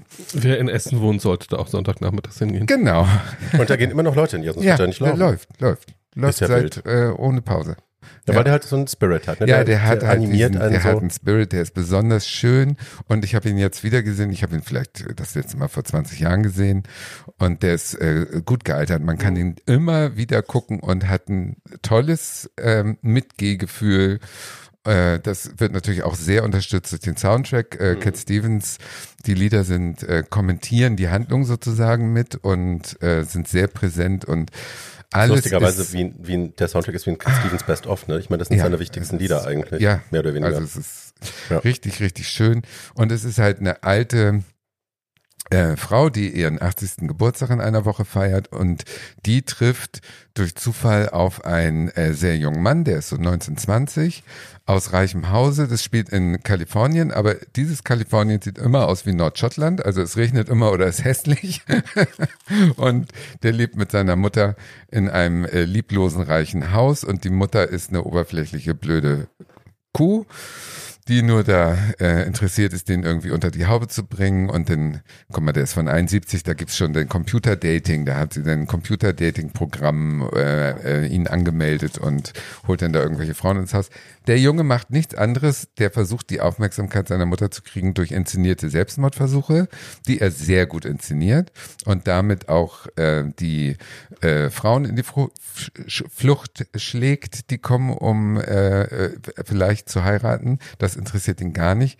Der will eigentlich in seiner Freizeit Folgendes machen. Der geht auf Beerdigungen gerne Weil er Und- den Tod mag. Genau, er ist, er hat eine gewisse Todessehnsucht. Also er ist sehr morbide und er sieht auch aus wie eine leere Flasche Wasser. Also er ist Er wirklich sieht, so ein sieht blasser aus, Typ. als könnte er auch gut in der Adams Family mitspielen. Ja, genau, genau, genau. Der hat so einen leeren Blick und so eine ausdruckslose Visage und äh, glotzt also immer mit seinen äh, Glubschaugen so leer in die Kamera. Das ist also perfekt gecastet dafür, der Das Typ. ist mir heute, ich habe ihn heute nochmal geschaut Ja. und ich musste so lachen, weil es ist so ein Maskentrick auch, dass sie, sie haben immer ganz bleiche Lippen geschminkt am Anfang, bis Ja. er sie halt kennenlernt. Ja. Und es gibt dann diese Szene, wo er seine rote Beete fressen soll am Tisch und dann stopft er die so plötzlich in sich rein und dann siehst du halt irgendwie das Weiß Es außen an der. Lippe und dann wieder so rot, quasi wie so Blut da so reinläuft und denkst dir auch so, okay, scheiße. Aber ja, also Ja, haben auch also es- maskenmäßig ja, ja, noch nachgebaut, dass er aussieht ja, wie ein Bestatter die Er ganze sieht Zeit. wirklich aus wie ein Bestatter. Und er geht also auf, ähm, auf Friedhöfe zu fremden Beerdigungen. Er hat seinen Wagen zu einem Leichenwagen umgebaut. Und wenn er sich einen ganz besonders schönen Nachmittag machen will, dann geht er irgendwo hin, wo ein Haus gerade abgerissen wird oder wo ein Schrottplatz gerade Sachen zerstört. So, das ist so seine Welt. Und dann lernt er eben diese alte Frau kennen, die ihn anschnackt an, in der Kirche von, äh, von der Seite. Und das ist nun das Gegenteil. Das ist eine äh, in Ehren alt gewordene Aktivistin des Lebens, würde ich mal sagen. Also eine Lebenskünstlerin, die lebt in einem Eisenbahnwaggon und die hat tausend Millionen Hobbys und die kann auf der Wiese sitzen und den Blumen beim Wachsen zugucken. Eine Und Holocaust-Überlebende. das hätte ich auch noch erzählt, Paul, aber das ist jetzt erstmal die, ähm, die sonnige Seite sozusagen, ist, dass das also eine sehr unkonventionelle Alte ist, die zum Beispiel immer nur Autos stiehlt, anstatt sich ein Auto zu kaufen und dann immer bestimmte Strecken damit fährt, bis sie ein neues stiehlt. So eine lustige Olsche. Und die connecten in irgendeiner Form und die bringt ihm Lebensmut bei in dieser Woche zu ihr bis zu ihrem 80. Geburtstag und er taut so ein bisschen auf, weil er das erste Mal sich äh, verstanden fühlt und und und merkt, dass außerhalb seiner Todessehnsucht eben doch das Leben auf ihn wartet. Also er verpasst ja das ganze Leben und das wird ihm klar. Das lehrt sie ihn durch verschiedene Beispiele. Das äh, werde ich jetzt nicht alles aufzählen, das müsst ihr euch selber angucken. Das ist richtig süß. Heute würde sie sich höchstwahrscheinlich auf die Straße kleben und wäre Klimaaktivistin. Ähm, so, und ja, ihr Hintergrund ist ein ernster. Sie hat halt ähm, in Wien gelebt, hat noch den äh, Kaiser kennengelernt und äh, der Bruch in ihrem Leben ist halt als Jüdin im äh, Konzentrationslager das überlebt zu haben. Sie hat die Nummer tätowiert, das wird kurz gezeigt. Und äh, danach, nach diesem Zivilisationsbruch, hat sie sozusagen äh, den Konventionen entsagt und hat ihr Leben so gelebt, wie sie es mag. So könnte man es vielleicht erklären. So, und ihr Plan ist aber, zum 80. sich umzubringen. Das sagt sie ihm auch recht früh. Und ähm, Was er, nicht versteht. äh, nee, er versteht es nicht und er drängt es auch weg natürlich. Er ist ja nun total, er ist ja zwischen Freundschaft und Liebe, also er bildet sich ein, das ist jetzt überhaupt die Frau meines Lebens und es kann auch sein, dass es zu einer Nacht der Intimität, wie auch immer die Intimität aussieht, aber es gibt eine Szene, wo sie morgens im Bett zusammen aufwachen und er bläst freundliche Seifenbläschen und sie Nachdem schläft. er ihr seine Liebe gestanden hat. Ja, Und ja, das kann sein, dass da was, genau, genau, da kann sein, dass da was gelaufen ist, fällt für mich trotzdem noch unter Freundschaft und dann sagt sie eben an dem 80. Geburtstag, ja, also ich habe vor zwei Stunden die Pillen genommen und er sagt, das ist doch nicht dein Ernst, aber ich liebe dich doch und dann antwortet sie, ja, und diese Liebe, die sollst du jetzt weitergeben. Das ist mein, mein Auftrag an dich. Und das ist es denn auch so. Also sie stirbt und er begreift, dass er doch das Leben noch vor sich hat. Und es ist also auch eigentlich ein Happy End. Also es ist für ihn ein Happy End, obwohl sie tot ist, sag ich mal so. Hm. Und das ist wirklich, ach, man hat, man kann nur diesen Film genießen. Ja. Das ist wirklich eine Art von Freundschaft, äh, die, die einen so weiterbringt. Also wenn man jemanden kennenlernt, der oder die einen so in neue Welten entführt, dann ist das das Schönste eigentlich. Das ist, äh, ah. ich pflege eben auch Freundschaften so nicht. Das ist doch das Doofe. Ich habe solche schon mal zweimal kennengelernt und äh, einmal im Urlaub, danach war ich dann auch mal bei denen, dann waren die bei mir in Hamburg und so und dann ist es eingeschlafen, weil ich dann nicht dran bleibe. Äh, das war auch so eine, so eine Frau. Die war auch irre. So eine kiffende Holländerin, die mit ihren Kindern in Thailand war und ich war in Thailand und ach, das war so eine ganz andere Mutter, als ich sie kenne. Und ich war so in die verliebt. Ich fand die so toll. Aber das habe ich dann auch nicht verfolgt. Also so, solche Leute, wenn man die trifft, muss man festhalten. Das ist, äh, lohnt sich da dran zu bleiben. und äh, neue Impulse für das eigene Leben äh, zu kriegen. Das ist richtig schön und selten, glaube ich auch. Passiert nicht so oft. Gleichzeitig aber sicherlich auch beängstigend, wenn solche Leute in dein Leben kommen, weil die ja alles in Frage stellen, ne? Alle deine Entscheidungen, alle deine. Ja, aber das Deine Sicherheit da, danach sucht bringen. man ja. Also ich lebe ja jetzt ein sicheres Leben. Mhm. Ich habe einen Job, ich habe einen Feierabend, äh, ich habe einen Rhythmus. So, ich würde mich freuen, wenn ich jemanden hätte, der es alles wieder durcheinander bringt. Ich habe da überhaupt keine Angst vor. Hm. Ne, ich ärgere mich, ich hätte, äh, ich hätte öfter vielleicht äh, einfach sagen sollen, ja, ich ziehe mit dir nach Brasilien oder was auch immer ich für Entscheidungen hatte, wo ich mich immer auf die Sicherheit Mhm. äh, entschieden habe. Aber mh, im Nachhinein, man lebt doch nur einmal, ne? Und zack, bist du 56 und denkst, huch.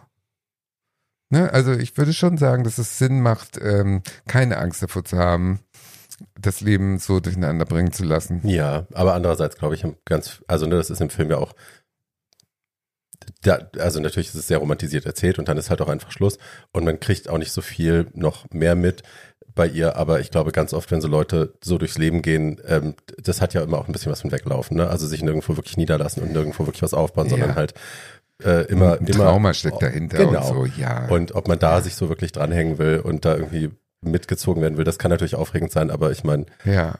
Naja gut, man will nicht enden wie Bea Fiedler, sagen wir mal so. Aber es ist ganz, es ist ganz, es ist ganz spannend, weil ich lese diese Figur, ich lese die Figur, glaube ich, ein bisschen anders, weil ich lese die, lese Mord so, dass die einfach komplett sie selbst ist. Und das kann sehr beunruhigend sein und sehr rücksichtslos teilweise. Also die lebt ja nur auch Ja, nicht irgendwie Ja, und macht sich großartig Gedanken darum, wie es anderen Leuten so geht, sondern die zieht Ja. ihr Ding durch und das war's. Ja. Die klaut die Ähm, Autos und die beleidigt Polizisten. Ja. So, ähm, aber mit 80 mal da zu sein, zu sagen, so, ich habe mein Leben jetzt gelebt und das war schön und das war richtig und das war aufregend und das war interessant. Und jetzt ist Schluss. Ähm, das fand ich, finde ich an dem Film immer so unglaublich konsequent, dass sie Mhm. dann auch, weil im Prinzip das, was, was er zum Schluss macht, ist ja ihre Pläne komplett durcheinander schmeißen. Ja, ja, da, Also äh, eigentlich tut er ihr ja keinen Gefallen nee, zum Schluss. Nee, er bringt sie ins Krankenhaus und dann ist sie wieder fremdbestimmt. Da, ja, Das ist eh sein Fehler eigentlich. ja. Das finde ich auch. Aber andererseits kann ich auch verstehen, wenn du mit 19 nun das erste Mal eine Natürlich. vernünftige oder eine neue, faszinierende Person kennenlernst, nach einer Woche sagt die, ich sterbe in einer Stunde, da äh, hätte ich höchstwahrscheinlich auch übergriffig gehandelt. Ja, ja, Naja, und, aber es ist klar. und außerdem, So reif war ähm, er noch nicht. er riskiert ja jetzt erstmal nichts, indem er sie kennenlernt. Weil irgendwie das Schlimmste, was passieren kann, ihm zumindest, ist, dass alles so bleibt, wie es war. Eben und sein Leben ist ja eh scheiße. Also er versteckt sich, er sagt das ja auch an irgendeiner Stelle im Film, dass er sagt, äh, ich habe Angst vom Leben, ich verstecke mich, deswegen ist der Tod mir so nah, weil das ist irgendwie safe und Mhm. ne, ich muss nichts riskieren, ich muss nicht raus. Bevor das jetzt untergeht, das Ganze ist eine zum Schreien komische Komödie. Ja, Ja. Ähm, also Was man ist lacht Harikari? viel. Man lacht viel und ist, ist ähm, mit so einem Lächeln guckt man den ganzen Film. Und Ja, und das ist Lächeln hat man danach auch noch drauf. Und das ist einer dieser Filme, die einen sehr emotionalisiert zurücklassen. Ja. Und auch so, ne, man stellt sich selber in Frage, man überlegt so, hab, was, was sind meine Choices im Leben gewesen? Wo bin ich vielleicht, Ja, bin ich eher Harold Korsett. oder eher Mord? ja, oder eher die Mutter. die ist so toll. Die Mutter ist, spielt so gut, Ja. diese böse Mutter, die ist so ja, lustig. bin ich auch. Und Mord, muss man dazu sagen, kennen wir halt auch äh, aus ganz vielen Horrorfilmen. Auch, Ja. ne? Die hat auch, glaube ich, bei Rosemary's Baby. Ruth Ja, Gordon, ganz Ruth groß. Gordon, Ja. ja. Rosemary's Baby. Und- Rosemary's Baby, also diese verrückte Chefin der, Polanski-Geschichte. Satan Mit den der. Satanistinnen. ja, Ja. ähm, ist auch, äh, dafür hat sie auch den Oscar gewonnen, äh, ist Ruth Gordon. Und Ruth Gordon war eine winzige, äh, ein winziger Theaterstar in New York in den 40er Jahren vor allem. Und äh, dann hat man ihr in Hollywood gesagt, wir, soll, wir wissen aber nicht, was wir mit ihnen sollen, weil wir, sie sind kurz und äh, irgendwie nicht, Alt. nicht besonders hübsch und äh, keine Ahnung. Und dann hat sie eine zweite Karriere angefangen als Drehbuchautorin zusammen mit ihrem Mann und hat so fantastische Filme geschrieben, äh, wie Leoparden küsst man nicht Ach. und, äh, The Philadelphia Story. Also das die sind Catherine ihr, Hepburn, das sind Klassiker. das Ja. sind das sind das sind ihre Drehbücher und die war also die die war gut im Mhm. Geschäft und hat dann irgendwann Ende der 60er beschlossen, so ich will jetzt aber noch mal spielen und war dann schon so gut vernetzt, dass sie solche Sachen gekriegt hat wie Harold und Maud. Äh, und war auch generell eine fantastische Schauspielerin insofern. Aber die hatte halt so ein, wenn man die einmal gesehen hat, vergisst man die auch Nee, nie wieder. true. Ähm, True. Jetzt im Gesicht. Ja. Ja, toller Ja. Film. Wenn ihr den nicht kennt, müsst ihr den schauen, Ja, weil unbedingt. der Also, macht viel mit ist auch ein schöner Wer Weihnachtsfilm. den nicht Ja. kennt, darf sich auch nicht homosexuell nennen. naja. Wo du gerade Weihnachtsfilm sagst, steig ich jetzt ein, weil Mach mal. My Movie is literally a Weihnachtsmovie, weil der am, äh, am Weihnachtstag spielt. Ähm, wir reden von Tangerine, den hatte ich an anderer Stelle schon mal vorbereitet und dann haben wir es dann doch nicht äh, gesendet, die ganze Folge. Ähm, Oh, Giftschrank? Giftschrank? nein, das war die Black Lives Matter Folge und dann haben wir beschlossen, dass wir die nicht senden, sondern anstattdessen einfach eine ganz viele äh, Kontakte und Informationen online Ach, stellen. das war das, ja. Genau. Ja. Die stehen da auch immer noch und die Liste Die kann man nach wie vor noch. bearbeiten. Genau. Ähm, Tangerine ist 2015 entstanden ähm, und ist der erste Film, der komplett mit iPhones gefilmt worden ist. Das war damals eine riesengroße Sensation, dass das überhaupt möglich ist, mit einem Telefon oder mit natürlich mehreren Telefonen und dann sehr viel Nachbearbeitung ähm, einen ganzen Film zu machen. Der ist sowieso ein bisschen ähm, so aus dem Ärmel geschüttelt, muss man sagen, wie es ist. Aus einem Also- Seitenärmel. ja, sind alles LaiendarstellerInnen. Ähm, der Regisseur heißt, Sekunde, ich muss hier meine Notizen aufmachen, Sean Baker, glaube ich. Genau. Der hat das äh, geschrieben, konzipiert und äh, co-produziert. Ähm, und hat Menschen besetzt, die äh, tatsächlich das Leben leben oder gelebt haben bis zu diesem Punkt, äh, was da auch gezeigt wird. Wir reden von äh, Transfrauen äh, of Color, die auf der Straße äh, anschaffen gehen. Ähm, die Story ist nicht so wahnsinnig komplex. Also es gibt zwei Hauptdarstellerinnen. Ähm, die eine Rolle heißt Alexandra, gespielt von Maya Taylor, die danach, äh, die war selber auch Sexworkerin und hat danach dann auch nochmal bei Dietland, einer anderen Serie, die ich sehr geliebt habe, die ich hier glaube ich auch schon mal Mhm. besprochen habe, hatte sie eine kleine Rolle. Und ähm, Alexandra ist so die Nebenrolle und äh, die andere heißt Cindy, gespielt von Kiki Rodriguez, äh, eine auch schwarze Latina-Transfrau. Und ähm, die beide Film fängt damit an, dass die in einem Diner sitzen, sich gegenüber und äh, Cindy kommt gerade aus dem Knast, saß da 28 Tage, weil sie für ihren ähm, Freund Chester, ihren Boyfriend, äh, Drogen versteckt hat. Und äh, sie will gerade Alexandra sagen, dass sie sich mit Chester verlobt hat, bevor sie in den Knast musste und sagt, ähm, I have to tell you something about Chester. Und Alexandra sagt sofort, ja, wissen, wissen wir ja alle, der betrügt dich äh, von vorne bis hinten. Und äh, übrigens hat er jetzt ja diesen neuen, diesen neuen Schuss da, den neuen Fisch, wie sie sagt, was wir ja nicht mehr sagen. Ähm, also eine Cis-Frau. Ähm, und mit der ist er jetzt zusammen, seit du im Knast bist. Äh, tut mir leid, dass du das äh, mitbekommen hast, aber ja, das wissen ja eh schon alle. Und Cindy ist so, was? Fällt das Nein, an wir sind doch, äh, wir wollten uns verloben. Und sie so, oh, War das so? Merry Christmas. Und ähm, dann ist Cindy natürlich wahnsinnig erbost und springt auf und rennt dann eben los, quer durch äh, West Hollywood oder ja, also den Teil von Hollywood, Mhm. den man im Film halt nicht sieht, da wo sehr viele Menschen auf der Straße leben und auf Drogen sind, so wie auch die beiden, äh, und eben anschaffen müssen, um das Leben irgendwie ähm, meistern zu können. Ähm, und rennt dann eben los und will erst, ihr erster Plan ist, äh, Chester zu finden und dem auf die Fresse zu hauen und dann irgendwann auf halber Strecke, Alexandra läuft immer so hinterher und ist so, Girl, beruhig dich, beruhig dich, ähm, switcht sie dann um und sagt, nee, eigentlich will sie die alte finden, weil äh, die kriegt jetzt auf die Fresse, quasi. So. Mhm. Und ähm, Alexandra, Den Fisch. Der Fisch, genau. Und Alexandra rennt ihr immer hinterher, will sie beruhigen. Parallel, aber jedes Mal, wenn sie so Girls treffen, die auch auf der Straße arbeiten, ist äh, Alexandra die erste, die dann irgendwie einen Flyer aus der Tasche zückt und sagt, übrigens, heute Abend trete ich auf um sieben. Ich singe Weihnachtslieder, kommt alle. Und es ist immer so ein seltsamer Bruch, wo man sich denkt, okay, wow, Friendship. Ähm, ja.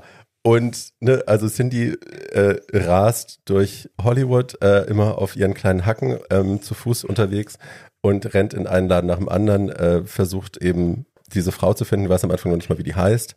Äh, und auf diesem Weg lernen wir dann auch noch ein paar andere Lebensrealitäten kennen von anderen Menschen, die da ähm, eben auch um ihre Existenzen kämpfen. Es gibt so ein, in so einem billigen Motel so ein, so ein Day oder 24-7-Puff quasi, wo halt irgendwelche Crack, Mhm.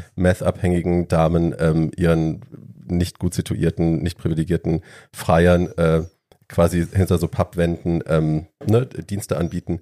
Äh, wir treffen einen armenischen Taxifahrer, der äh, eine heterosexuelle Familie hat mit Kindern und Frau und Schwägerin und so, ähm, der ein Faible hat für Transmenschen und äh, irgendwie in Cindy verknallt ist. Und irgendwann verknüpfen sich, ich will nicht zu viel erzählen, verknüpfen sich alle diese Geschichten und es gibt einen riesengroßen Showdown. Also erstmal, das muss ich noch erzählen, die Show von Alexandra ist dann abends um sieben zu dem Zeitpunkt hat Cindy, also die beiden haben Also sich schon nachmittags in getrennt, genau. Cindy und Alexandra haben sich schon getrennt, weil Alexandra irgendwann sagt, okay, wenn du ausrastest, hau ich ab und dann Cindy rastet aus.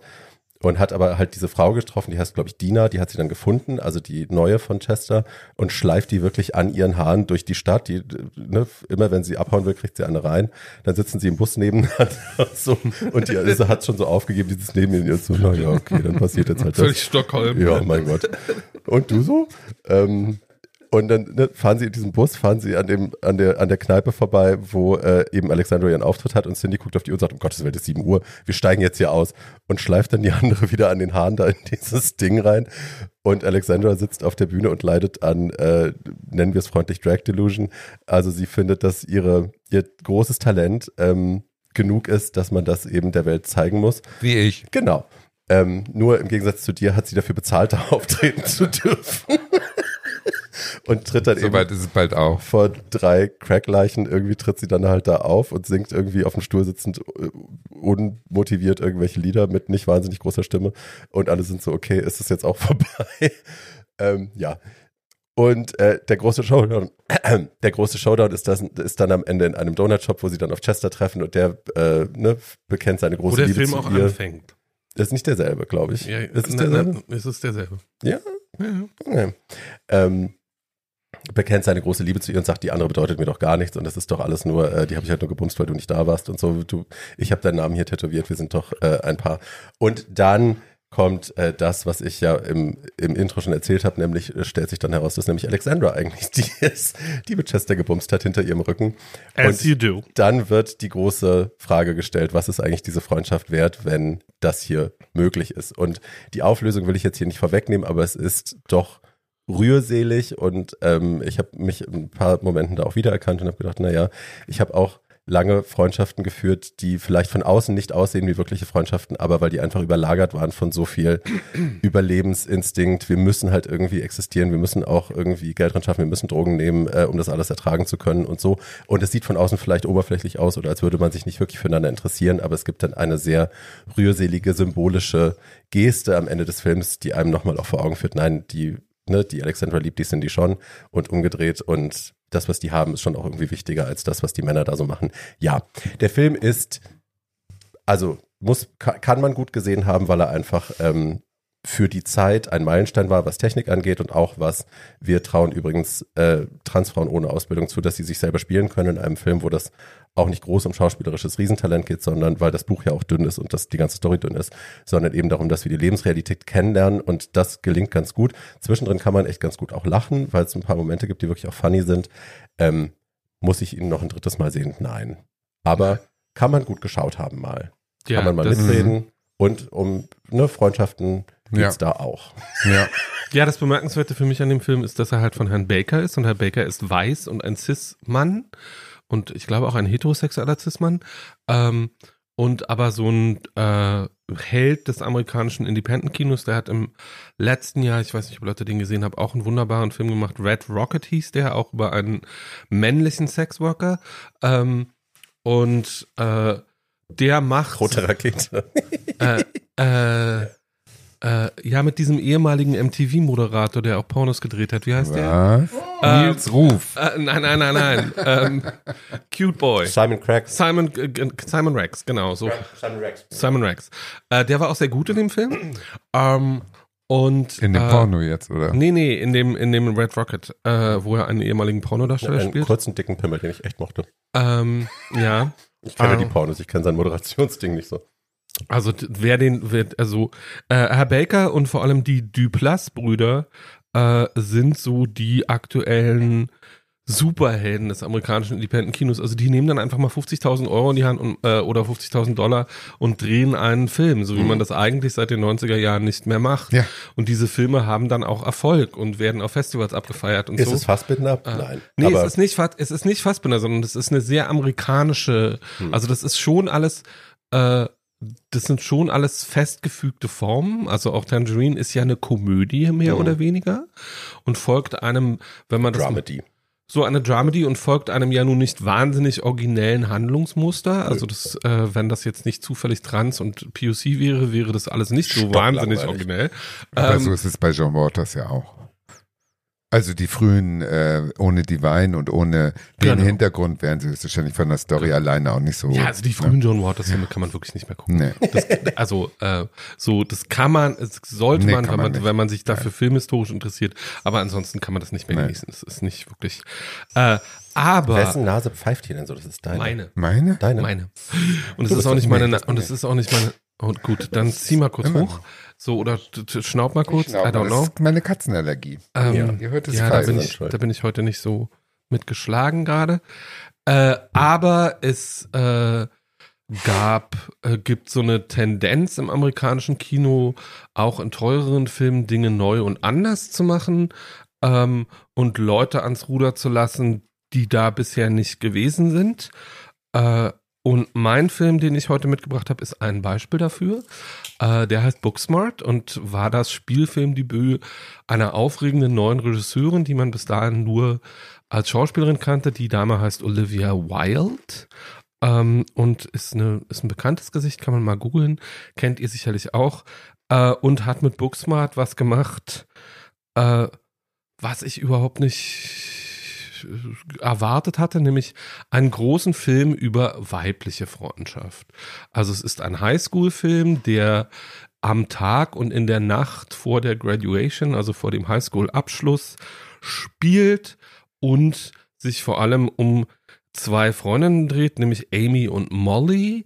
Äh, Molly ist Beanie Feldstein, also so ein bisschen nicht konventionell wunderschön und ein bisschen üppiger, was die Figur anbelangt. Die jetzt Funny Girl gespielt hat? Die, die Funny Girl Ah. gespielt hat, genau. Ähm, und ähm, also die versucht hat, Funny Girl zu spielen, bevor, äh, bevor Lea bevor die Show Böse, gerettet hat. Bevor Ähm, die Böse kam und so, sie weggemobbt ähm, hat. So, und Amy wird von Cat Catelyn Deaver gespielt. Catelyn Deaver kennen vielleicht einige als die jugendliche Hauptdarstellerin einer fantastischen Netflix-Serie von vor zwei Jahren, die hieß Unbelievable. Äh, mit, yes. äh, mit, Mit Toni, Toni Collette? mit Toni Collette und Merritt Weaver und Catelyn Deaver war die äh, junge äh, vergewaltigte Frau. Ah, Ähm, okay. und äh, was ihre Bandbreite beweist, weil man erkennt sie wirklich nicht Ja. wieder. Dies ist, ist wirklich atemberaubend, was sie da Good to macht. know. Ähm, und äh, Frau Feldstein und Frau Diva spielen dieses Freundinnenpaar äh, und die beiden sind, wie der Titel schon sagt, Booksmart. Das heißt, die haben ihre Highschool-Zeit, die letzten fünf Jahre, hauptsächlich damit zugebracht, äh, sich einzubilden, dass sie schlauer sind als alle anderen und dass sie auch definitiv auf eine Elite-Universität gehören, wo sie auch beide äh, hinkommen. Nämlich irgendwie bei Molly steht es schon fest, die geht nach Yale, äh, also auf eine der Top 5 Universitäten weltweit äh, und ist darauf auch sehr stolz, ähm, merkt aber an ihrem letzten Tag in der Highschool, dass es offensichtlich nicht so ist, dass man sich das Leben komplett verbieten und nur lernen muss und nur diese eine Freundin haben kann, äh, sondern plötzlich stellt sich heraus, um sie herum sind lauter Leute, die irgendwie Drogen nehmen und auf Partys gehen und so und die auch alle auf Elite-Universitäten gehen. Und ähm, also Molly ist dann irgendwie Ich spiele jetzt kurz Björk an. There's more to life than this. Genau. Das, das ist, dann ist äh, äh, dann ist Molly irgendwann empört äh, und geht zu Amy und sagt, wir haben alles falsch gemacht und wir müssen das jetzt alles ändern äh, und wir haben noch einen Tag, um das alles zu tun und äh, deswegen äh, beschließen sie, dass sie am Abend eben jenes Tages, also vor ihrer Graduation, auf die große Party äh, eines äh, jungen Mannes gehen, der heißt Nick und für den schwärmt Molly so ein bisschen. Äh, und äh, Amy schwärmt für jemand anderen, nämlich Amy ist äh, von Anfang an in dem Film auch völlig undiskutiert und nicht so mit tata tata tata, sondern einfach selbstverständlich lesbisch und geiert einem Skateboard fahrenden äh, Tomboy hinterher. Ähm, Now we're talking. ähm, und äh, äh, so äh, so eine so eine wunderbare lesbische Figur. Äh, in dieser, also das so in dieser Nacht ergeben sich alle möglichen Dinge. Sie äh, landen erst beim Rich Kid äh, auf äh, einem Boot zu zweit. Der will eigentlich so eine Megaparty geben, aber es ist einfach niemand gekommen. Aber es gibt Kellner und DJs und ein riesiges Boot. Äh, und der hat eine äh, da, wo, da sind wir wieder, der hat eine beste Freundin. Diese beste Freundin heißt Gigi und ist der Running Gag in dem Film und wird von der wunderbaren Billy Lord gespielt. Also der. Billy Lord ist so ein bisschen, wenn das jetzt ein anderer wunderbarer Film Carrie über Freund, Fischers Tochter, ne? Genau, Carrie Fischers Ja. Tochter äh, und Debbie Reynolds äh, Enkelin, über die haben wir ja Yes. heute schon gesprochen. Äh, wenn das jetzt Bridesmaids wäre, wäre Billy Lord Melissa McCarthy. Aber auf eine etwas andere Art, weil sie halt eine völlig durchgeknallte, sehr, sehr wohlhabende äh, Person spielt, die immer und überall ist, keiner genau weiß, wie sie da eigentlich hingekommen ist und äh, die sich ständig daneben benimmt und die aber äh, stellt sich dann raus, irgendwie ein allgemeines Genie ist und alles kann und alles weiß und äh, als es dann mit der Graduation Party ein bisschen länger dauert, weil Amy im Knast war und Molly verschlafen hat, spielt sie dann da so ein bisschen Rachmaninov auf dem Spiel, auf dem Flügel, der, auf der, der auf der Bühne herumsteht. Also äh, Billy Lord ist äh, der Brüller in dem Film und macht das ganz wunderbar. Ähm, und Amy wird in dieser Nacht auch entjungfert, nicht von dem Skateboarder Tomboy.